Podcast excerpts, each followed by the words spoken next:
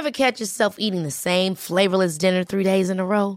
Dreaming of something better? Well, HelloFresh is your guilt-free dream come true, baby. It's me, Kiki Palmer. Let's wake up those taste buds with hot, juicy pecan-crusted chicken or garlic butter shrimp scampi. Mm. Hello Fresh.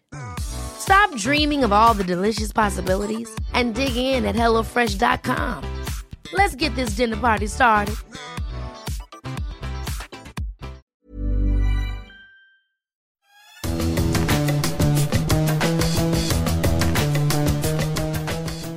Salut les fous du volant Vous commencez à entendre des moteurs rugir pendant que vous dormez Vous cauchemardez d'un Grand Prix annulé pour cause de pluie vous inquiétez pas, c'est normal, vous êtes en manque. Deux week-ends consécutifs sans Grand Prix, ça laisse des traces. Mais bonne nouvelle, la F1 reprend le week-end prochain à Singapour et on va patienter d'ici là avec euh, Stéphane Vrignot. Salut Gilles. Salut Stéphane, on a quelques vérités euh, qui sont toujours bonnes à dire et vous allez voir que celles-là, elles sont pas piquées des hannetons. Vous savez pourquoi? Parce qu'on va parler du calendrier 2023 qui est sorti euh, la semaine dernière. Allez, Incohérence et hypocrisie. On marche sur la tête. Exactement. Et puis sur d'autres sujets ou d'autres points qui concernent l'avenir du sport. On va, on va en parler. On n'est pas très très content pour tout vous dire. Alors, ensuite, euh, on va parler de cette fin de saison 2022. Il reste six grands prix. Il y a beaucoup euh, d'enjeux en cette fin de saison. On partira du principe que le titre des pilotes n'est plus en question, mais on va s'intéresser à la quête des places de vice-champion chez les pilotes, chez les constructeurs, et puis on évoquera évidemment aussi le duel entre Alpine et McLaren. Et puis pour conclure, troisième sujet, on reviendra sur euh, le prix de revient de chaque effectif de, pilote, parce que Stéphane a commis un superbe article euh, sur eurosport.fr sur le prix de revient pilote par pilote, et on a élargi euh, à chaque équipe et, en, tenant, en, tenant, en tenant compte des, des, salaires des, pilotes et des points rapportés, bah vous verrez qu'on a quand même quelques, quelques surprises sur ce calcul. Ce podcast est à retrouver sur toutes les bonnes plateformes d'écoute de Deezer à Spotify en passant par Acast ou par Apple Podcast. N'hésitez pas à nous donner 5 étoiles et à vous abonner et de cette manière vous recevrez les nouveaux épisodes directement sur votre smartphone. On débute les fous du volant euh, aujourd'hui avec euh, donc euh, la publication, alors ça remonte à quelques jours, hein, c'était la semaine dernière, le calendrier 2023 publié par la Formule 1 et par la, FIA, 24 épreuves, donc c'est un, record, réparti de début mars au Bahreïn à fin novembre à Abu Dhabi, pas d'épreuves en France, ça malheureusement on le savait, mais ce qui a attiré notre attention Stéphane, le premier point on va dire, c'est quand même euh, l'hérésie des, déplacements. Hein. Euh, un voyage à Miami entre l'Azerbaïdjan et, Imola, déjà, ça laisse, ça laisse perplexe. Celui euh, entre, pour aller au Canada entre l'Espagne et, l'Autriche. Et là, finalement, on se demande un petit peu où, on va quand même. Ben, en fait, le promoteur et les autorités à l'IFIA nous disent qu'il faut un championnat un petit peu plus responsable et on continue de nous produire en fait des calendriers euh, qui euh, euh, ne sont pas vertueux sur ces questions-là environnementales, puisque la, Formule 1 dit se préoccuper de, de, ces questions-là, mais en fait, dans les faits, ça, ça n'est pas encore exact. Je dirais, on est loin pour l'instant de la neutralité carbone proclamé en 2030. Euh, j'ajoute que l'objectif actuellement de l'AFIA, c'est euh, d'avoir une logistique beaucoup plus euh, rationnelle, de réduire les coûts de fret. Donc on nous dit qu'on réduit les effectifs dans les équipes, le, matériel, on emporte moins, moins de choses dans, les avions. très bien, mais dans les faits, ben, on rajoute encore deux grands prix l'an prochain, puisqu'en fait, il y, y, a trois retours. Qatar, Las Vegas et la Chine. Et je note d'ailleurs qu'il n'y a aucune réserve sur aucun Grand Prix, ce qui est assez rare. Il y a toujours euh, réserve contractuelle, etc. Et puis, il y a le Grand Prix de France qui a disparu. Alors en plus, quand euh, le président de la FIA nous dit on a maintenu toutes les épreuves traditionnelles, bien je dis non. Voilà, tout simplement parce que le Grand Prix euh, de France manque. Et c'était un Grand Prix historique du championnat en 1950. Et bon, on obtient quelque chose qui se veut vertueux, qui ne l'est pas. Je dirais, on, on marche un petit peu sur la tête, tu as dit Gilles, sur ces déplacements. on traverse la planète, c'est pas grave, on revient en Europe, et puis on retourne en Amérique du Nord, puis on viendra après. L'objectif, c'était vraiment de dégager trois zones géographiques et de faire tout en même temps. Mais le problème, encore Gilles, c'est que pour développer l'aspect commercial de la Formule 1, on va faire trois grands prix aux États-Unis qu'on est obligé de, de, de, scinder parce qu'autrement, il y a un effet de, de groupe. C'est ça, il, y a, il, y aurait une logique, on, va dire, rationnelle qui serait de dire bah, on va faire les trois grands prix les uns à la suite des autres et on pouvait même rajouter celui de, celui de Montréal. Mais là, on vous dit bah non, en termes de spectacle, ils vont se cannibaliser. C'est pas du tout, c'est pas du tout rationnel. Il vaut mieux repartir, revenir plus tard à un autre moment dans, la saison. C'est quand même un petit peu compliqué à admettre. Il y a aussi une, une saison qui, euh, qui s'étale en, en, longueur. Alors la bonne nouvelle, c'est quand même qu'il n'y a pas de clash avec euh, les 24 heures du Mans. Ils ont regardé ça de près, c'est pour euh, maintenir en fait l'anniversaire des 100 ans voilà, des, des, 24 heures du Mans. Ça veut dire potentiellement qu'on peut avoir des pilotes de Formule 1 tenter de s'engager aux 24 heures, même si ce seront avec des voitures nouvelles qui seront peut-être pas très fiables, avec des, résultats assez aléatoires. Mais sur le plan du symbole, je trouve que c'est très fort. Et le président de la FIA, Mohamed Ben Sulayem, a dit que c'était une très grande épreuve aussi, les, 24 heures du Mans. je dirais que c'est un, duel gagnant-gagnant. Et là, on tourne la page un petit peu de l'ancien monde, des années Ecclestone, qui faisait, se faisait un malin plaisir de mettre une date, souvent le Grand Prix du Canada, euh, en face des 24 heures du Mans. Alors, euh, on va démarrer aussi euh, plus tôt hein, que, d'habitude. En général, c'était plutôt fin mars, le, oui, tout à fait. le début de la, saison. Là, on anticipe un petit peu, forcément. Hein. il y a un peu plus de, de Grands Prix, mais pas que. Oui, alors là, c'est début le, 5 mars et c'est le début le plus précoce depuis 21 euh, ans, depuis 2000, 2002. Euh, euh, pour une raison simple, en fait, c'est le début de la période de Ramadan. Alors en France, officiellement, ce sera le, 22 mars et le promoteur du, championnat, la FIA, ont voulu en fait placer ces deux épreuves au Moyen-Orient juste avant cette, cette période. C'est la raison pour laquelle on a un début de championnat décalé et ça peut-être été aussi un petit peu anticipé, Gilles, parce que le championnat de cette année, en fait, se termine aussi euh, trois semaines plus tôt que celui de 2021. Donc euh, euh, les, équipes, les pilotes vont avoir à peu près le même temps de repos, mais ce qui veut dire aussi qu'on va peut-être avoir les voitures qui vont sortir, même forcément, plus tôt dans la saison, eh je pense. Bah, début février, on aura déjà les présentations et, les roulages. Ouais, exactement. voilà donc pour les, euh, les grandes lignes. Euh, Mais tu, tu, parlais aussi euh, de ces aberrations en fait, de déplacement. Je crois que tu as un chiffre sur la totalité des déplacements J'ai lu, on est à plus de 130 000 km de, de, distance. Alors vous allez me dire, quand on voyage en première classe, ça, ça, peut se faire bien. Bon, les mécaniciens, eux, ils ne sont, pas, ils sont pas du tout en, en, en première classe. c'est là que on se dit, alors évidemment, il y a déjà le, finalement le coût carbone euh, de, tous ces déplacements. Le coût en matière de, fatigue, ça veut dire qu'il faut avoir un double effectif minimum euh, pour pouvoir faire ce, genre d'épreuve. Là, on se dit que l'économie, elle est quand même euh, difficile à, à, voir. Et je vais te dire le fond de ma pensée. je suis pas tant choqué par l'attitude de la Formule 1 en elle-même. la Formule 1, c'est une organisation, c'est une entreprise privée qui essaye finalement de rentabiliser au maximum le spectacle qu'elle produit. Alors euh, on peut être choqué, on peut ne pas être choqué, on vit dans un monde capitaliste, hein, c'est comme ça.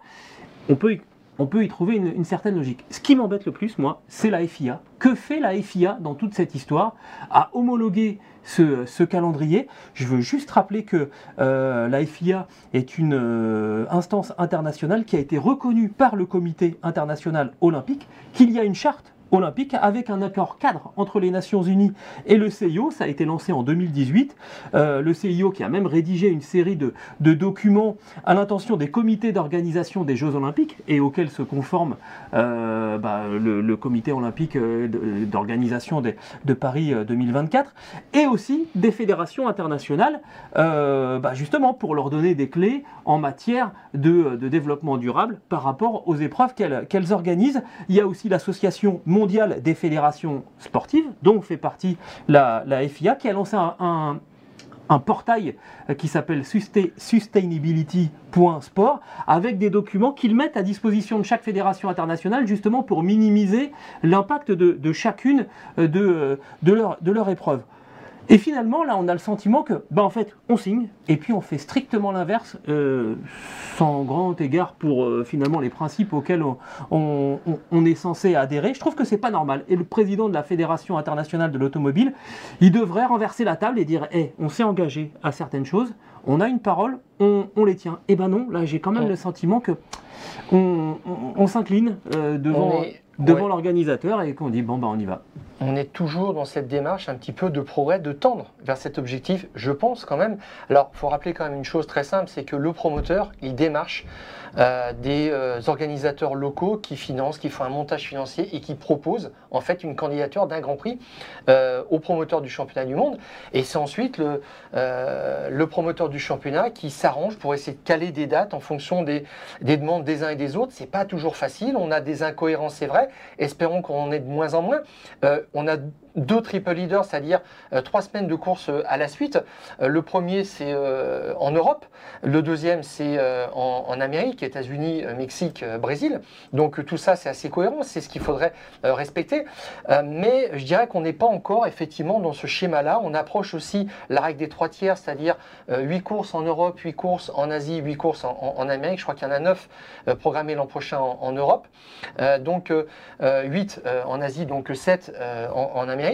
Donc on, arrive à cet équilibre, mais je, trouve un petit peu trop lentement. Et puis, moi, je- on, on arrive là, au, au Grand Prix de, de Singapour, et je, je note aussi une autre euh, forme d'incohérence par rapport à toutes ces préoccupations climatiques, on nous le répète. Bon, bah, il y aura 5 Grands Prix de nuit. Ça Ouais. sert à quoi aujourd'hui un Grand Prix de nuit? On peut faire la course à un horaire tout à fait normal euh, à Singapour, comme on le fera d'ailleurs hein, au Japon, et puis on se lève à 5h ou 6h du matin. C'est une autre expérience, voilà, et puis... euh, euh, Mais ça on- fait on- moins de monde devant les télés. pas forcément, je ne sais pas, mais si on veut être vertueux, il faut l'être jusqu'au bout et il faut être prêt à faire des sacrifices, c'est tout. Ou alors, si on parle d'un système de rotation, parce que ça aussi c'est le grand mot, bon, eh bien qu'on organise une ou deux courses dans l'année euh, de nuit, et pas plus, et puis qu'on installe un système de rotation. Là, il y a le retour du Grand Prix de Las Vegas de nuit. Alors, on comprend un petit peu Las Vegas, forcément, mais ça fait une course de plus. Voilà. Donc, c'est une incohérence de plus. Et puis, à côté de ça, Gilles, quand même, ce qui est formidable, c'est qu'on dit Ah oui, mais par contre, en 2024, nous allons supprimer les couvertures chauffantes Mhm. sur les pneus pour euh, les réchauffer avant euh, de les installer sur une voiture au pit stop ou au départ d'une course parce que un c'est une question de coût et puis deux là encore c'est pour l'équilibre euh, climatique. Donc mais franchement là c'est euh, un océan et puis en face une goutte d'eau. C'est aussi simple que ça et il y a une forme un petit peu aussi de non sincérité là-dessus j'ai envie de dire d'hypocrisie tout Oui, simplement. oui, oui, oui. c'est alors ça va un petit peu faire des économies pour les équipes mais franchement c'est il y a quelque chose de dérisoire là-dedans. Et alors, il y a aussi un autre élément pour l'instant qui est resté un petit peu dans les tiroirs. On sait que cette saison, il y, a, il y avait, il y a, il y a trois grands prix puisqu'il en reste encore un où il y a une course sprint hein, le, Oui. le- le samedi. Là, on n'en a absolument pas fait mention. Euh, il y en aura. En, en 2023, mais on n'en a pas parlé Ouais. encore. On ne sait pas ce qui va se passer. Et on a, ça dégage en fait un petit peu l'idée qu'il y a beaucoup de choses qui se font en sous-main sur le format sportif des, euh, des, euh, des grands prix. On essaye un petit peu de faire passer des choses, euh, même si on a parfois des études qui montrent que les fans de, de Formule 1 sont pas forcément pour, eh ben c'est pas grave. On, on va quand Ah même ben, avancer. Stefano Domenicali, en ce moment, il a envie de tout casser dans, dans, dans, Com- complètement dans- parce dans que le format des, des grands prix. Tu le vois effectivement, ce calendrier, en fait, il est fait par le promoteur. Et moi, ce qui me gêne aussi un petit peu, c'est que c'est le promoteur qui s'occupe des formats et la FIA, en fait, prend acte tout simplement. Encore une fois, Et que Stéphano- fait la FIA Ouais. Alors, euh, c'est un organisme de régulation en fait qui produit des règlements euh, sportifs, euh, techniques, mais qui a perdu en fait, tu sais, Gilles, depuis l'arrivée des sponsors en Formule 1 Mhm. en 1968, il y a un aspect commercial qui est devenu prépondérant. L'argent est entré dans le sport et la FIA n'a pas pris la main là-dessus. Et c'est quelqu'un qui est très malin, qui était directeur d'une écurie, Bernier Clestone, qui a dit ouais. bougez pas, je vais m'occuper de tout. Voilà. et lui, il a complètement squeezé la FIA et ça continue. Bon. Et par rapport à ça, ben, euh, Stefano Dominicali dit maintenant ben, euh, il faut qu'on teste quelque chose de différent en, forme, euh, en format de qualification, quelque chose de nouveau, c'est la grille inversée. Exactement. Il y tient absolument. Alors, je rappelle qu'il y a eu deux études qui ont été faites de sondage là-dessus pour euh, prendre un petit peu la, la température auprès des fans, et ça a été rejeté massivement, tout simplement. Alors, il y a, il y a des pilotes qui ont dit que c'était hein, c'était une bêtise monumentale. Il y a même Alain Prost qui a dit si c'est comme ça, moi je m'en vais. Alors c'est dommage parce qu'il Bah, est, parti parti. juste avant et j'aurais aimé, j'aurais aimé qu'il parte sur quelque chose comme ça. Et là, ça aurait quand même créé un malaise. Ouais. Bon, et, et là on est là-dedans. Et Stefano Dominicali, il dit, bah de toute façon, en fait, il faut tester des choses nouvelles. Euh, oui, parce, que, ça s'arrête pas là. Voilà, et puis il faut pas être bête. Il faut, euh, faut, faut, faut avancer vers de la nouveauté. On est obligé finalement, hein, c'est- une des, une des phrases qu'il a dit Il euh, a dit, finalement. voilà, c'est ça. Euh, alors le, le- On doit essayer, c'est ça euh, Euh, la alors, phrase? nous devons essayer. Il y a toujours beaucoup d'excuses pour ne pas le faire. Mhm. Les puristes tourneront encore le dos euh, à, à- à ça. Euh, le format de qualification a changé une douzaine de fois ces dernières années. Alors, pas que pour du bien. Tu te souviens de l'écrémage euh, toutes les 90 secondes qui avait Ouais. été testé, je crois, en, en 2016. Les équipes avaient dit que ça serait une catastrophe. La FIA l'a quand même fait. On est allé droit dans le mur, quand même. hein. Et, et là, aujourd'hui, Stefano Dominicali nous dit c'est une nécessité pour un meilleur show. Il ne Mhm. te parle pas d'un meilleur sport. Il te parle toujours d'un meilleur spectacle. T'énerve pas, Voilà. Stéphane. Reste Tout à fait. Et puis- alors il y a ça, et puis, Et puis alors, le pompon, voilà, Oui. c'est- c'est là-dessus aussi, il y a des, des incohérences. Enfin, je ne sais pas où est-ce qu'on va. Là, c'est- il projette d'attribuer des points en essai libre. Ouais. C'est-à-dire qu'il dit, il- globalement, il ne doit pas y avoir un seul roulage sans que c'est un Sans impact sanction, en fait. sur le championnat. Tout simplement, donc euh, il ne veut pas de ces séances d'entraînement comme ça qui servent pourtant aux équipes à, à travailler, à mettre au point les voitures sur un tour chrono et puis vérifier euh, le comportement avec le plein d'essence, l'usure des pneus pour, pour la bah, course. tout faire ça, le travail en fait de préparation d'un tout à Grand fait. Prix. hein. c'est le cœur même de, de- de, euh, la vocation des, des équipes. Elles sont là quand même pour, pour ça. Autrement, ça fait longtemps qu'on s'installerait et puis on ferait une séance de qualif direct et puis la course dans la foulée et puis on, on serait débarrassé. Donc lui, il dit ça. Et il vise spécialement euh, la séance d'essai libre 3 qu'il veut absolument remplacer par cette fameuse euh, course sprint. Euh, alors, avec en fait le matin, pardon, des essais libres 3, donc c'est ça le samedi matin, une qualif tout à fait normale qui déterminera, si j'ai bien compris dans ses propos, si j'ai lu, la grille de départ du Grand Prix, et il se servira aussi du résultat de cette qualif pour inverser le top 10 de la grille, ou alors carrément toute la grille, hein, Mhm. pour faire une course sprint le samedi après-midi. Voilà, pour apporter des points, pour mixer un petit peu. Bon, euh, Ça, c'est un format qui existe, qui existe la- déjà L'argument hein. décisif, oui, l'argument décisif, c'est que c'était passionnant parce qu'on a vu euh, Verstappen en fait remonter très très loin euh, en Hongrie, en Belgique, et que c'était possible et que ça crée du show. Bon, Mm. euh, je- moi j'ai toujours dit, euh, le championnat de Formule 1, c'est pas un championnat des remontées. Voilà, c'est aussi simple que ça.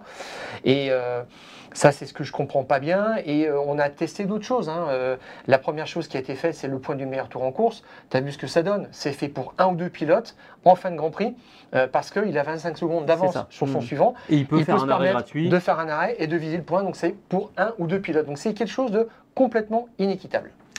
Euh, on va terminer ce sujet parce que là on a fait, euh, on a fait un petit peu long par, euh, par une expérience qui a été ramenée par euh, bah, des amateurs de Formule 1 qui voulaient s'acheter des, des billets, qui sont fait un peu euh, piéger. Ça c'est un algorithme que vous connaissez tous. hein. Vous allez, vous allez regarder les, les prix pour un événement ou même pour un billet d'avion par exemple ou un billet de train. Hop, vous regardez, il y a un prix, c'est bien. Hop, vous revenez le lendemain. Ah, bah, c'est plus cher. Voilà. Et c'est ce qui est arrivé à des gens qui voulaient acheter leur billet du Grand Prix de Grande-Bretagne. Ouais, dans la même veine en fait de ce sport qui euh, dit euh, choyer ses fans, mais en fait qui s'en éloigne quand il est question de business. Et bien là, sur la réservation du Grand Prix euh, de Grande-Bretagne euh, 2023, euh, sur la première journée, il y a eu 210 000 demandes de, tickets et il y avait les entrées générales qui étaient à, euh, à 120 euh, euros. Euh, en, en conversion livre sterling euh, euro.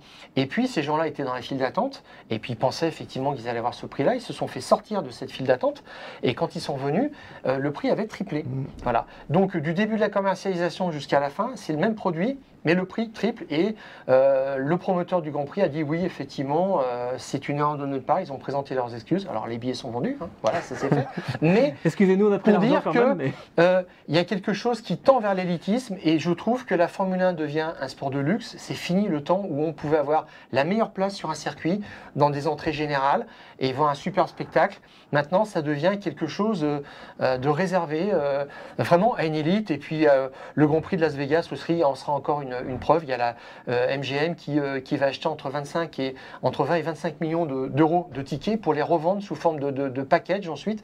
Donc effectivement, à ce tarif-là, bah, le promoteur, il sait qu'il y trouve son compte et tout le monde est content, sauf les spectateurs. Bref, voilà ce qu'on voulait vous dire et qui découle du calendrier euh, 2023. Bon, bref, on n'était pas content, mais c'est peut-être parce qu'il n'y a pas de Grand Prix depuis 15 jours et que bah, nous, quand il n'y a pas de Grand Prix, on n'est pas content. On va passer au deuxième sujet qu'on voulait euh, développer euh, aujourd'hui dans les fous du volant avec, euh, avec Stéphane. ce sont les, enjeux du fin de, saison, de fin de saison. Il reste six grands prix. Singapour là qui va arriver très très vite. On enchaînera ensuite avec le Grand Prix du, du Japon. après le Grand Prix des, Amériques, le Mexique, le Brésil et on terminera évidemment à, à Abu Dhabi. Alors D'abord, pour le titre, euh, au niveau du. payé. Voilà, il y a 116 points d'avance pour Max Verstappen sur Charles Leclerc, 125 euh, points sur Sergio Perez et 132 euh, sur, sur Russell. Autrement dit, si Verstappen gagne ce week-end à, Singapour, il faut que Leclerc fasse 8e ou 9e, ça dépendra du meilleur tour en course, et que dans le même temps, que Sergio Perez ne fasse pas mieux que, que 4e. Bon, ça c'est juste un, un élément. Si ça ne se fait pas à Singapour, ça se fera euh, à Suzuka et dans le pire des cas, euh, même du côté des, États-Unis, il n'y a pas vraiment d'enjeu sur la, couronne 2022. Ça y est, Max Verstappen, il a fait le break. Ça serait génial que ça se fasse à Suzuka, quand même, le plus beau circuit de la Formule 1. Exactement. Alors, euh, on, va surtout s'intéresser bah, à la bagarre, par exemple, pour la, deuxième place du, du, championnat, puisque Charles Leclerc dispose de 219 points, Sergio Perez en a 210, George Russell en a 203. Ça va donc essentiellement se jouer entre ces trois-là. On note quand même hein, que Carlos Sainz, avec 32 points de retard sur Charles Leclerc, bah, mathématiquement, il peut encore aller chercher cette, euh, cette, place de vice-champion et que même Lewis Hamilton, euh, finalement, avec 51 points de retard sur Charles Leclerc, quand on voit euh, quand même il a, il a eu une bonne moyenne là, sur ses derniers Grands Prix, bah, il peut aussi aller chercher ce titre de, de, vice-champion. Parallèlement à ça, on va mélanger les, les deux sujets avec Stéphane si tu veux bien. Il y a la deuxième place aussi du championnat des constructeurs entre Ferrari 406 points pour la Scuderia et Mercedes 371 points, ça fait 35 points euh, d'écart. Bref, on a le sentiment, on l'a dit, que le titre est joué. Derrière, il va quand même y avoir euh, beaucoup d'enjeux, beaucoup de choses à suivre sur ces six derniers Grands Prix, à commencer par Singapour. C'est le moment de t'engager sur un pronostic. deuxième du championnat pilote, deuxième du championnat constructeur. Euh, pas facile. Je crois quand même que Charles Leclerc va rester deuxième du, euh, du championnat. Je, alors, j'ai du mal à vous dire, là, ça va être séance de psychanalyse en 15 secondes, j'ai du mal à vous dire On si, a une boule de cristal, si c'est une prévision ou si c'est un souhait, parce qu'il mériterait quand même au moins de terminer deuxième. En revanche, euh, je ne suis pas convaincu du tout que la Scuderia puisse résister au, retour de, Mercedes. Je ne sais pas ce que tu en penses, Stéphane. Peut-être bah déjà un chiffre. Euh, sur, les, sur les six derniers Grands Prix, là, il y a un rapport de force entre, Exactement. Euh, à, la faveur de, Mercedes. Oui, euh, au championnat constructeur, sur les six derniers Grands Prix, 160 points pour Mercedes, 127 pour Ferrari. Là, c'est net. Voilà. Il y a une tendance qui est quand même lourde. 33 euh, points en 6 Grands Prix, euh, ça fait quand même beaucoup d'écart. Tout, tout, à fait, tout à fait. Et euh, là, quand même, on sent le vent du boulet, la médiatique. Depuis quelques jours, quand même, chez Ferrari, c'est en train de, tourner parce que justement, je crois qu'ils ont tous en tête maintenant cet objectif. Ils commencent à avoir peur, en fait. Eh oui. Ferrari commence à avoir peur. Stéphane, après le Grand Prix d'Italie à Monza, on avait dit mais qu'est-ce qui se passe? Il y a une sorte de, de, de, de, pesanteur là, et tout le monde, euh, tout, le monde est, sur une autre planète. On s'était même un peu moqué de, John Elkan. Euh, bon, bah là ça y est, c'est parti. Mattia Binotto euh, qui va de sa petite, sa petite phrase. oui, alors je l'ai là. Allez, vas-y, on t'écoute. Écoutez bien, ça, ça, vaut son pesant d'or. Voilà, qu'il a, il a déclaré ça au Festival du Sport à, à 30. Il manque à Ferrari la mentalité de gagneur de l'époque de Schumacher. Rien que ça, ça nous poussait à faire mieux après chaque victoire. Hmm. Voilà, c'est la recette du succès, de toute façon, de la, de, euh, de la continuité dans le succès, plus précisément. Alors, c'était l'époque dorée de Ferrari avec effectivement, Michel Schumacher, mais derrière, ou, devant, je ne sais pas comment vous voulez organiser ça, bah, il y avait un certain Jean Todt à la direction de l'équipe quand même, et il y avait un certain Ross Brown. Euh, là, moi, je reprends la phrase et je me dis, il manque à Ferrari bah, un Jean Todt. Tout à fait. Alors, Binotto, il sait de quoi il parle parce qu'il a assisté à la première victoire de Ferrari en rouge, c'était à Montmelo en 96 et toutes les suivantes. Parce qu'il était ingénieur euh, motoriste. La victoire de euh, Schumacher. Voilà, tout à fait. Il était ingénieur en... Alors, je ne sais pas s'il était précisément sur, sur sa voiture. Il était euh, avant sur la voiture de, Jean Lézy. Il travaillait sur, sur la voiture de Jean Lézy. Mais je, note quand même que là, il y a une, il y a une conjonction d'avertissements qui sont hmm. forts quand même tu as parlé de John Elkann, on, on avait l'impression qu'il avait été catapulté d'une autre planète. C'est ça. On vous l'avait dit dans, dans le, dans le garage Ferrari à Monza. Les Retour yeux, les yeux vraiment un petit peu voilà, exorbités. dans la, dans la réalité, là, il a dit nous apprécions ce qu'ont fait nos ingénieurs, mais le travail à Maranello, dans le garage, sur le pit wall, donc là où on prend les décisions, et au volant doit être amélioré. Au volant. Donc, il vise les pilotes.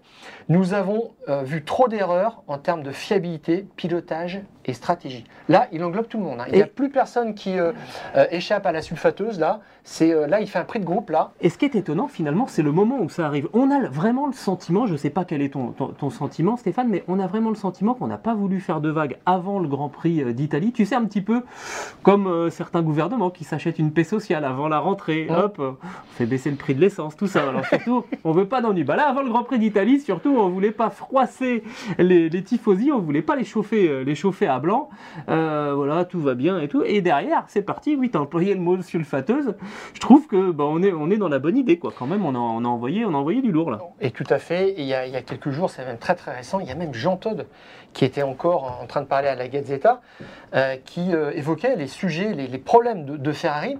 Et c'était assez étrange parce qu'il parlait en employant le nous pour Ferrari. Mmh. C'est-à-dire que c'est quelque chose qui le touchait au cœur et tu sentais qu'il euh, euh, avait encore une influence dans l'équipe et il a peut-être déclenché cette, euh, cette prise de position différente et radicale quand même euh, de John Elkann en disant attention, euh, là on va couper des têtes à la fin de la saison si ça s'améliore pas et spécialement s'ils perdent la deuxième place du championnat.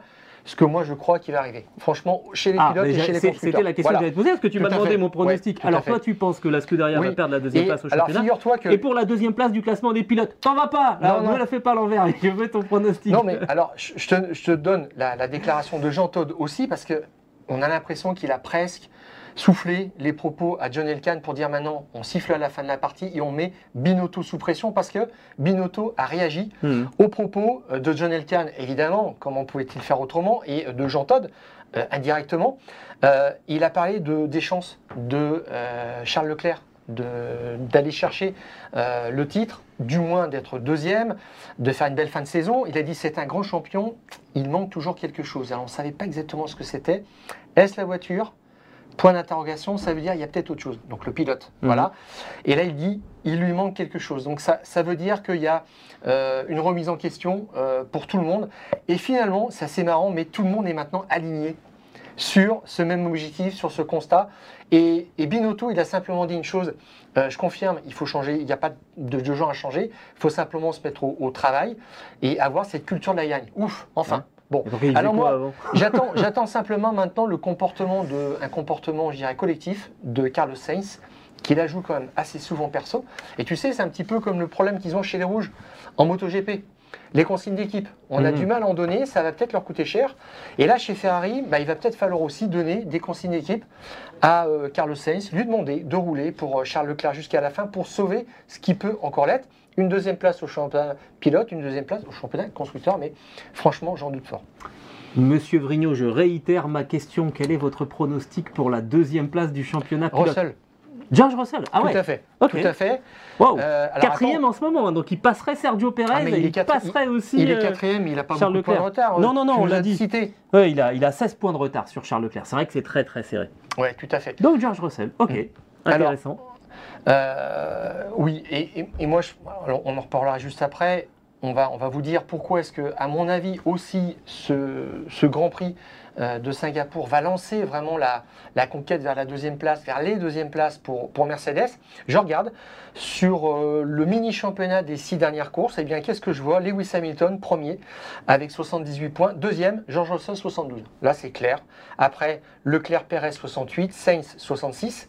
Mais ça veut dire que ça revient très fort chez, chez Mercedes et que on va avoir quand même des arguments pour ça. Et dès Singapour, euh, Toto Wolff euh, a pris une position assez claire là-dessus. Il a dit normalement c'est un Grand Prix qui convient bien à notre voiture, un circuit qui Mm. convient bien à notre voiture, à part les bosses. Ça Ah. fait peur un petit peu à tout le monde, ces bosses, parce qu'on est dans un circuit en ville. Eh oui. Donc euh, c'est le trafic en fait au quotidien qui crée ça, Euh, les poids lourds, les choses comme ça, qui, euh, qui font que le bitume s'abîme beaucoup plus que sur une piste normale. C'est logique. Et il a dit, Toto Wolf, euh, donc le, directeur d'équipe, euh, les simulations disent que ça doit être l'une de nos meilleures pistes d'ici la fin de la saison. Il y en a une autre qui a euh, inventorié George Russell. Il a dit, pour moi, la meilleure piste de la fin de la saison, c'est Austin. Donc ça veut dire qu'ils en ont au moins deux où ils, vont se sentir très forts. Pourquoi? Parce que on charge les voitures en, appui aéro. Des courbes quand même assez, assez rapides, des reprises, pas beaucoup de Vmax parce qu'il n'y a pas de longue ligne droite. Donc normalement, c'est un cocktail qui va convenir à Mercedes. Et euh, je dirais, bon, bah maintenant, il faut faire un petit peu attention. À Ferrari, il faudra tout aligner pour, les battre. Euh, sur ce mini championnat que- dont, je te donnais le, euh, classement avec Lewis Hamilton et, et Russell premier et deuxième, il faut noter qu'il n'y a pas eu d'événement exceptionnel. Euh, les cinq pilotes que j'ai ci- cités ont chacun un abandon. C'est-à-dire qu'il n'y a pas un phénomène, un- un- quelque chose d'extérieur. Tout le monde a eu sa dose un petit peu Ouais, de problème de fiabilité. ouais. Mm. Donc ça, c'est Ou presque d'accident à la régulière. Voilà. En début de saison, on sait que Verstappen a pris du retard parce qu'il a cassé, je crois, sur les deux des trois premiers Grands Prix. C'est ça. C'est pour ça qu'il a, euh, il a, du mal à, il a eu du mal à, à revenir sur, sur Charles Leclerc. Et, euh, et puis là, là ben, Mercedes, en fait, c'est les affaires courantes maintenant et ça, ça monte en, en puissance. Et la question qui se pose maintenant, c'est est-ce que Russell va aller chercher cette deuxième place? Il a dit quelque chose un petit peu étrange, lui il veut gagner en fait. Il n'a pas gagné son premier Grand Prix et c'est ça qui le tracasse de plus en plus. C'est ce qui lui permettrait d'envoyer un petit taquet encore à Lewis Hamilton parce qu'il a fait la pole position, il a signé en Hongrie la pole position de l'équipe et maintenant il voudrait aller chercher cette victoire. Pourquoi pas? Il a dit euh, je préfère gagner euh, deux grands prix et finir hors du top 3 au championnat que euh, ne, pas gagner et puis euh, finir deuxième. Bon, mais il a dit en même temps, évidemment, je, nous allons essayer de battre Ferrari. Entre parenthèses, euh, je suis là d'abord pour euh, euh, apporter des points euh, à Mercedes au championnat constructeur, c'est celui qui rapporte de l'argent. Et donc, je, mais je suis là pour gagner. Donc, c'est un petit peu un mélange des deux. Mais euh, je pense qu'ils ils sont, euh, ils sont focus sur les deux objectifs. Il progresse en communication, en tout cas George Russell. Un petit mot rapidement quand même sur cette bagarre pour la quatrième place entre Alpine et euh, McLaren. Alpine 125 points au classement des, des constructeurs. Euh, McLaren euh, 18. L'écart s'est un petit peu réduit hein, puisque les deux Alpines ont terminé hors des points euh, du côté de, Monza. Euh, 18 points, euh, ça fait pas beaucoup. hein. Il, en reste, euh, il en reste 279 possibles euh, pour, chaque équipe sur, la fin de la saison. Euh, il va pas falloir, euh, va pas falloir se relâcher la, pression du côté de chez Alpine hein, quand même. Ah ben, non, mais là, ils ont le rythme surtout. Euh, là, c'est pareil, mini championnat. Je compte combien Sur les 7 derniers Grands Prix, 75 points. Pour Alpine, 36 pour McLaren. C'est net. Et ce Grand Prix de Singapour peut aussi marquer vraiment le début de l'échappée pour les Bleus qui vont installer, en fait, qui arrivent avec un nouveau plancher à Singapour. On parle de la plus grosse évolution sur la voiture depuis le début du championnat, quelque chose qui, alors c'est Alan Permen qui le dit, qui est directeur sportif, il dit ça doit nous mettre là où on doit être. C'est-à-dire encore plus près Du top des- du top 3, voilà c'est ça, avec peut-être un rôle d'arbitre sur un Grand Prix qui sera favorable aux conditions euh, de fonctionnement de la voiture, mais ils sont euh, surmotivés. Il a même dit, ça doit marcher à Singapour, il n'y a pas de raison, et ça doit surtout marcher à Suzuka. Donc là, ils ont deux jokers à battre pour distancer vraiment McLaren. C'est là où peut se jouer vraiment cette quatrième place au championnat euh, des constructeurs. Il y a eu un petit bémol, simplement, d'Esteban Ocon qui a dit ça va être horrible sur les boss. Ils ont tous peur de ça. Euh, mais euh, Permain a dit, moi je comprends pas pourquoi est-ce que Esteban a parlé de ça, parce qu'il n'y a pas réellement des grandes vitesses euh, à Singapour, et on sait que le problème de marsouinage, qui est évoqué là et qui empêche une voiture de bien fonctionner, se révèle surtout, se déclenche, se déclenche surtout à grande vitesse. Donc euh, on verra, s'ils sont bien à Singapour, le reste là, ça va, ça va dérouler. Bon, normalement, euh, on est à peu près d'accord. On met, on met Alpine favori pour gagner cette, euh, cette quatrième place du championnat devant McLaren. Résister jusqu'au Oui, bout. oui, tout Bon. à fait. J'espère, et puis... euh, ça nous ferait plaisir quand même qu'ils leur mettent un petit taquet chez McLaren. Et on vous rappelle hein, que, évidemment, en suspens, l'arrivée de Pierre Gasly chez, euh, chez Alpine. On sait que ça avance lentement. A, priori, a priori, ça a l'air quand même d'être bien engagé, même s'il y a pas mal de choses à, mettre, à mettre au point. Et ça, évidemment, on vous donne le conseil de suivre tout ça sur eurosport.fr parce que le jour où ça sera officiel, dans la minute qui suivra, ça sera évidemment mon copain Stéphane qui vous fera un article et qui vous annoncera euh, ça. On sera, on sera, on sera pas loin d'être en pôle hein, sur cette info. Oui, mais on- alors Gilles, on, on sent quand même hein, dans les médias une effervescence, quelque chose de très fort, moi que j'ai pas connu quand même depuis euh, plusieurs années. Il y a un engouement Mhm, autour ouais, de Pierre. Gasly, vraiment.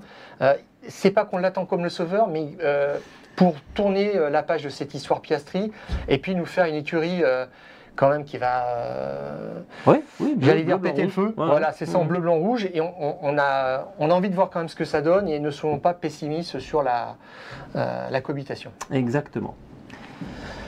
On passe à notre euh, dernier sujet qu'on voulait euh, évoquer avec vous euh, aujourd'hui dans les fous du volant, le, prix de revient de chaque effectif de pilote en cette saison euh, 2022. Alors il reste 6 grands prix quand même, mais on, en a fait quand même déjà, déjà 16 et on a fait donc un petit, classement.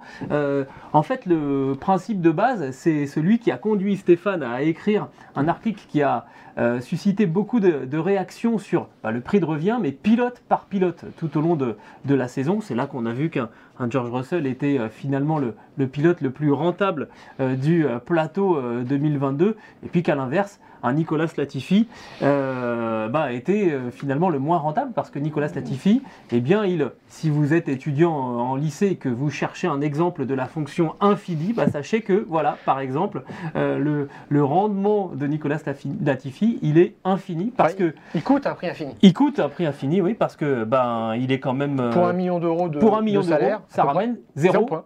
zéro point. Donc euh, Zéro point un million divisé par- divisé par zéro, ça fait l'infini. Voilà. Et c'est quand même une, une- une Ouais. certaine prouesse. Bon, on se moque, mais euh, je pense pas qu'on en marquerait beaucoup des, des points. Sur ce classement euh, des effectifs, là, cette fois, on fait l'exercice équipe par équipe. Et ben, alors, première surprise, l'équipe la plus rentable, euh, Stéphane, c'est As, qui a un budget de 1 million d'euros donc pour ses deux pilotes, euh, et qui a quand même marqué euh, 34, euh, 34 points, hein, ramenés euh, essentiellement par Kevin Magnussen, mais Mick Schumacher en a quand même ramené lui aussi euh, quasiment, euh, la moitié, ou le tiers, on va dire. Euh, et donc, ça fait 29 000, un petit peu plus de 29 000 euros par point marqué.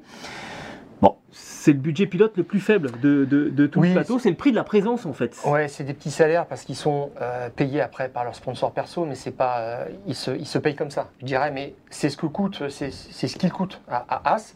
Et comme tu le dis, c'est juste la présence, c'est-à-dire euh, donner euh, de, la, visibilité à, des sponsors. Alors As en plus, il travaille pour lui puisqu'il euh, promeut ses, euh, machines-outils. Euh, c'est un commerce très florissant aux, États-Unis. Donc, on voit qu'effectivement, c'est l'écurie en kit un petit peu faite en sous-traitance chez Ferrari de briques et de broc. hein. Ils ont des, euh, des antennes un petit peu partout. Banbury euh, euh, en Angleterre pour le montage officiellement. Pour le design, c'est Maranello à 100%, la soufflerie aussi.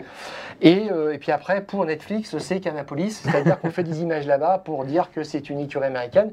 Mais ça tourne avec un tout petit budget. Et heureusement, Et- heureusement, parce que rappelez-vous la défection du sponsor titre de, de l'équipe avant le début de la saison, qui était russe, sponsor titre. Euh, heureusement qu'ils sont euh, finalement euh, avec un budget assez réduit, mais c'est eux donc qui, au nombre de points marqués par rapport à leur budget pilote, euh, sont les plus rentables avec un petit peu plus de 29 000 euros. Ensuite, deuxième position, bah alors là c'est surprenant, Oui. c'est Ferrari, donc avec un budget pilote de 14 millions d'euros, un total euh, de points inscrits de, de 406 points avant le, Grand Prix de Singapour évidemment, ça fait, allez, on va dire un peu plus de 34 000 euros du, euh, du point. Euh, bah voilà, c'est le budget pilote contenu associé à ce qu'était la meilleure voiture du plateau sur, on va dire, la première grosse moitié de, de, de la saison, et, et ça vous fait, et ça vous fait un excellent rendement. Et la preuve en est donnée par le rythme de développement. Euh, Mattia Binotto a, a souvent dit, bah, en fait, on ne peut pas introduire des pièces à toutes les épreuves parce qu'on a un budget cap, on est là-dedans et on veut le respecter. Alors, bon, ça c'est son discours à lui parce que peut-être qu'il ne peut pas développer la voiture plus vite, mais il y en a d'autres qui ont des comportements bien différents. Et je dirais que pour un top team, ben, ça tourne bien. C'est sûr que là, c'est presque le modèle le plus vertueux Oui. pour, un, pour une équipe qui gagne. Exactement. En tout cas pour une équipe qui est aux, avant-postes et qui brigue le titre. Parce que la troisième position, euh, bah, c'est Red Bull. Euh, et là, on est euh, voilà, on disait un bon compromis pour Ferrari, bah, on est sur un équilibre haut du côté de, chez Red Bull avec un budget de pilote de 35 millions d'euros. Bon, il y en a 30 déjà, rien que pour Max Verstappen. Mais oui, mais un total de 545 points. Donc on a scoré beaucoup, ce qui veut dire qu'au final, on a un rapport au point de 64 000 euros par, par point. Le double de Ferrari quasiment. Ouais, mais ça permet en tout cas euh, d'être, d'être devant au, championnat. C'est peut-être là finalement le, le, compromis, cet équilibre haut euh, trouvé par Red Bull qui a réussi en plus à faire beaucoup progresser la voiture sur euh, les deux premiers tiers de la saison. Oui, donc ça veut dire qu'ils ont produit une voiture à, à des coûts inférieurs puisqu'ils arrivent en Suisse ensuite à, injecter de l'argent dans, le bureau d'études, euh, à l'usine en soufflerie, de fabriquer de nouvelles pièces régulièrement pour se détacher. Euh, je disais, on parlait encore de, apparemment hein, d'un châssis en préparation allégé qui, dont les coûts euh, s'élèveraient à 2 millions d'euros. Donc ils ont encore de la marge. Donc ça veut dire quand même que c'est assez contenu tout ça. C'est le vrai modèle pour gagnant, je dirais. Et il faut que Ferrari s'en rapproche. Et, là, la différence des deux, on, on, le redit, c'est vraiment le rythme de développement. C'est mieux répartir euh, l'argent pour euh, apporter des nouveautés et faire évoluer le matériel. Oui, en tout cas, euh, l'acuité dans le, dans le développement, manifestement, les, les, développements ramenés par, par Red Bull ont, été, ont fonctionné mieux que ceux. Parce que, la Red Bull était la deuxième voiture du plateau. Hein. Oui, On s'en souvient en, début de saison. Voilà, donc ils sont démarrés moins fort et puis ils ont en fait, regardez ce que ça donnait et après, ça leur, ça leur a donné une indication sur ce qu'il fallait développer. Et je pense que c'est la meilleure chose à faire quand tu, quand tu sais que tu veux imprimer un rythme de développement très très fort parce que tu as un bon concept. Euh, Adrien Newell savait, euh, le directeur technique, en fait officiellement le euh, chef du bureau technique qui est au-dessus le directeur euh, technique français Pierre Vacher, mais il avait dans cette idée euh, de produire une voiture avec beaucoup d'améliorations à faire, qui avait un, potentiel de développement, mais là en fait plus important que de celle de Ferrari. Et tout ça, c'est bien pensé et c'est des choses auxquelles ils ont beaucoup réfléchi l'année dernière. Ensuite, en quatrième position, Alfa Romeo avec 76 euh, 000 euros, quasiment 77 000 euros de dépensés par point par point marqué. C'est une surprise de les, de les, retrouver là, mais finalement, euh, bah, ils sont plutôt, plutôt bien placés. La cinquième place pour, euh, pour Alpine, avec un budget pilote de, 12 millions d'euros, 125 points marqués. On est là aussi sous les 100 000 euros, 96 000 euros pour, pour euh, la firme française. Cinquième au niveau du rendement, quatrième au niveau du classement des constructeurs. Bah là, ça se tient en fait. C'est, on va dire, rationnel. Eh ben, c'est toujours ce qu'a prôné euh, Laurent Roussy, c'est-à-dire euh, vraiment des budgets contenus. C'est l'une des personnes qui pousse le plus pour le budget cap, pour ne pas dépenser ce qu'on a. C'est peut-être l'écurie qui va moins euh, dépasser en termes de, budget alloué avec peut-être As aussi, parce que As ne fait plus de développement. Mais pour une écurie qui va finir quatrième au championnat, c'est un, un super rapport, je dirais, qualité-prix. Exactement. La deuxième partie de ce classement avec AlphaTauri en sixième position, un petit peu plus de 106 000 euros par point marqué, euh, donc par Pierre Gasly et par Yuki euh, Tsunoda. Williams ensuite avec 125 000 euros par point. Et puis là, on arrive vraiment à un point important. Mercedes huitième, donc antépénultième de, de ce classement. Ça me fait toujours plaisir de placer ce mot-là. 132 000 euros euh, par point inscrit. Donc là, il faut comprendre, hein, on a un septuple champion du monde dans, dans la maison qui reçoit quand même des émoluments assez importants, 45 hein, millions d'euros euh, par an pour, euh, pour Lewis Hamilton. Et patatras, accident de conception sur, euh, sur la voiture. Et vous galérez, on va dire, un bon tiers de, de saison avant de réussir à lancer, à lancer quelque chose. Il y a un petit accident là chez Mercedes. Normalement, c'est rentable, tout ça, il l'a prouvé depuis 2014, donc il y a il n'y avait pas lieu de, de réduire son, son, train de vie, euh, exactement. Euh, son salaire est fixe, il n'a pas, il pas un fixe, et puis euh, des primes, je mm. dirais, au point marqué, aux victoires, etc. Il y a peut-être des systèmes après là-dessus, mais avec de tels émoluments, je, je, je, ne pense pas à, part un titre de champion du monde. Mais ce, qui veut dire que là, d'ailleurs, sur les, salaires, euh, Russell a un, premier salaire, je dirais, chez Mercedes, de toute façon, qui avait évolué par rapport à son euh, euh, classement cette année au, championnat. ça se joue sur 1 à 10, même 1 à 11, le rapport de, entre les salaires de Russell et Hamilton. Ouais, c'est 4 millions pour Russell et 45 pour, pour Hamilton. tout à fait. Et c'est là qu'on voit qu'effectivement, Hamilton, qui était hyper rentable depuis 7 euh, ou 8 ans ne l'est plus du tout, mais c'est de la faute de, Mercedes tout simplement. Hein. Donc là, ça fait un, prix très élevé, bah, c'est le double, encore là, de, de Red Bull tout simplement. Mm, mm. Donc, euh, et puis, euh, là, c'est presque la double peine parce que c'est ce que ça te coûte et ça rapporte moins parce que si t'es- les, les- les revenus que tu touches du promoteur du championnat, et qui sont redistribués à toutes les équipes, sont euh, proportionnels euh, à ton classement. Donc, Au euh, classement des constructeurs. voilà, D'où l'importance d'aller chercher cette deuxième place pour tout à Mercedes. fait hein. aussi. Donc euh, c'est là où ça va un petit peu se sentir. Ils nous en parleront peut-être un petit peu après. Et euh, c'est pour ça aussi que euh, bah, Mercedes, ils n'ont pas été euh, non plus, ils n'ont pas, euh, enfin. Ils ont beaucoup développé, ils ont cherché. euh, il y a eu une période un petit peu d'attentisme sur le premier euh, euh, quart de saison, on va Mhm. dire, parce qu'ils comprenaient pas comment la voiture fonctionnait, donc ils n'ont mis aucune nouvelle pièce. Et là, par contre, ça y est, là, ça y va. Donc ça veut dire qu'ils avaient encore des réserves. Bon, mais en attendant, bah, c'est en termes de rentabilité, la huitième sur les, sur, sur les 10 écuries, c'est devenu assez médiocre, je dirais. Exactement. Alors en sur neuvième, ce, sur ce plan-là, précisément, c'est tout. on parlait d'accident au niveau de la conception de, de la voiture chez, chez Mercedes, accident aussi chez, chez McLaren, euh, qui emploie le troisième pilote le mieux payé du plateau, en la personne de, de Daniel Ricciardo. Et oui, mais seulement 107 points marqués euh, par, euh, par McLaren cette saison, et ça fait un, un coût de 140 000 euros par Oui. point inscrit pour, pour McLaren. Quand on sait que la situation de McLaren, la situation financière est déjà compliquée, Ah, ils sont Là, criblés c'est dettes, très, ils ont eu des, des investisseurs mais qui n'ont pas couvert les dettes, donc ils ont euh, euh, pérennisé, je dirais, le- le- euh, l'activité de, de- de l'équipe, mais il y a ces dettes qu'il faudra résorber un, un jour ou l'autre. Bon, ça, ça me fait penser à Zach Brown qui se vantait d'avoir la meilleure paire de pilotes en début de saison, Ricciardo, Norris. Bon, bah là, c'est pas vrai, clairement, quoi. Euh, 10 millions d'euros pour euh, 19 points. Et quand je pense que Ricciardo euh, euh, touchait 26 millions euh, d'euros chez, chez Renault, il a divisé son salaire par 2,5 pour arriver à ça. Mm. Là encore, c'est le flop de l'année. Dans ton, dans ton article, hein, tu avais calculé un 526 000 euros par point marqué pour Daniel Ricciardo. Voilà. Rien que lui, voilà, au secours. Mais bon, voilà, on l'a dit, c'est, il est pas, il est, il, il arrive plus à, à exploiter cette, cette voiture et, et forcément, euh, ça plombe clairement euh, le, budget de, chez McLaren. Et puis on termine par, Aston Martin euh, avec 360 000 euros par point marqué, donc c'est de très très loin euh, on vous rappelle, hein, si on prend la référence Red Bull, un peu plus de 60 000 euros par point marqué. Aston Martin, on est à des années-lumière. Est-ce qu'il n'y a pas une part de logique? C'est-à-dire que on a fait venir un, pilote qui a été quatre fois champion du monde, ça sera encore le cas l'année prochaine avec l'arrivée de Fernando Alonso qui ne va pas arriver pour un SMIC, Euh, mais c'est le début de l'aventure, donc il faut encore se, lancer. C'est l'investissement en euh, pour, euh, pour Aston.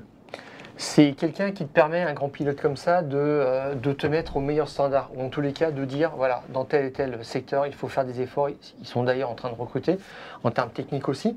Mais euh, ce pilote-là ne va pas voir la nouvelle écurie, je dirais, qui va émerger euh, euh, à peu près d'ici deux ans. Voilà, c'est un petit peu le même problème, ils ont fait le même pari, avec un résultat plus décevant à proportion qu'Alfa Romeo, avec Kimi Raikkonen, ils on prend un champion du monde qui a gagné plusieurs Grands Prix.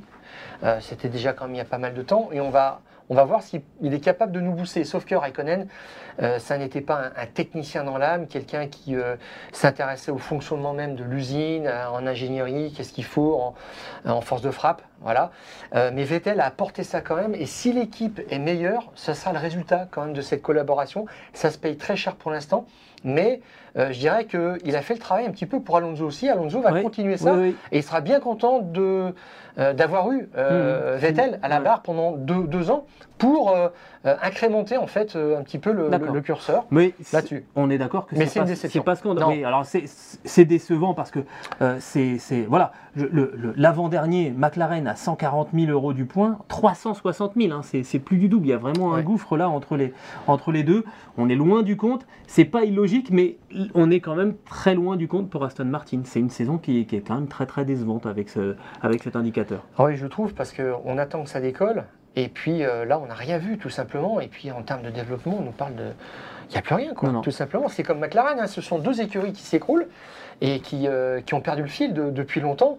Et puis, c'est pas un Lance Stroll qui va s'intéresser au développement technique. euh, il a envie qu'on lui donne du, du prêt à gagner. Bon, bah, c'est pas pour demain. Et euh, je dirais même que euh, là, c'est un, modèle qu'il faudra remettre en question parce que l'an prochain, ils auront un vétéran, ils auront un, un pilote quand même gâté. euh, Mhm. très gâté par le, le- le père et qui n'est pas là non plus pour apporter un, un boost spécial. On regardera, on fera le classement Ouais. euh, tous les ans de, de ce ratio là comme ça, voir Ça si peut être un indicateur. Aston Martin n'est pas bien, mais ils seront quand même mieux déjà avec, avec Fernando Alonso. Voilà donc pour euh, cette édition des Fous du Volant euh, pré-Grand Prix de Singapour 2022. On peut peut-être quand même vous donner une dernière information importante, les horaires du, Grand Prix, les horaires importants. Euh, les voitures prendront la piste pour la première fois ce week-end vendredi à partir de midi, heure française, pour la première séance d'essai libre. La qualification, ça sera samedi à partir de 15h. Et le Grand Prix, attention, c'est 14h, heure française, pour ce Grand Prix de, de Singapour qui va lancer hein, la, dernière, euh, la dernière salve des euh, six Grands Prix de cette, euh, de cette fin de saison. Euh, ce podcast qui est à retrouver sur toutes les bonnes plateformes d'écoute de Deezer à Spotify en passant par Acast ou par Apple Podcast. N'hésitez pas à nous donner 5 étoiles et puis aussi à vous abonner et de cette manière vous recevrez les nouveaux épisodes directement sur votre smartphone. Stéphane, on est complet? Je crois, Bon. eh ben la alors, phrase consacrée, Exactement, on se retrouve la semaine prochaine et d'ici là, on coupe le contact.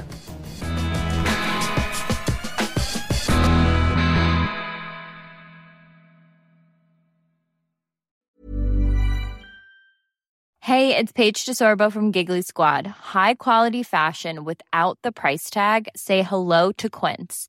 I'm snagging high-end essentials like cozy cashmere sweaters, sleek leather jackets, fine jewelry, and so much more. With Quince being 50 to 80% less than similar brands. And they partner with factories that prioritize safe, ethical, and responsible manufacturing. I love that. Luxury quality within reach. Go to quince.com slash style to get free shipping and 365 day returns on your next order. Quince.com slash style.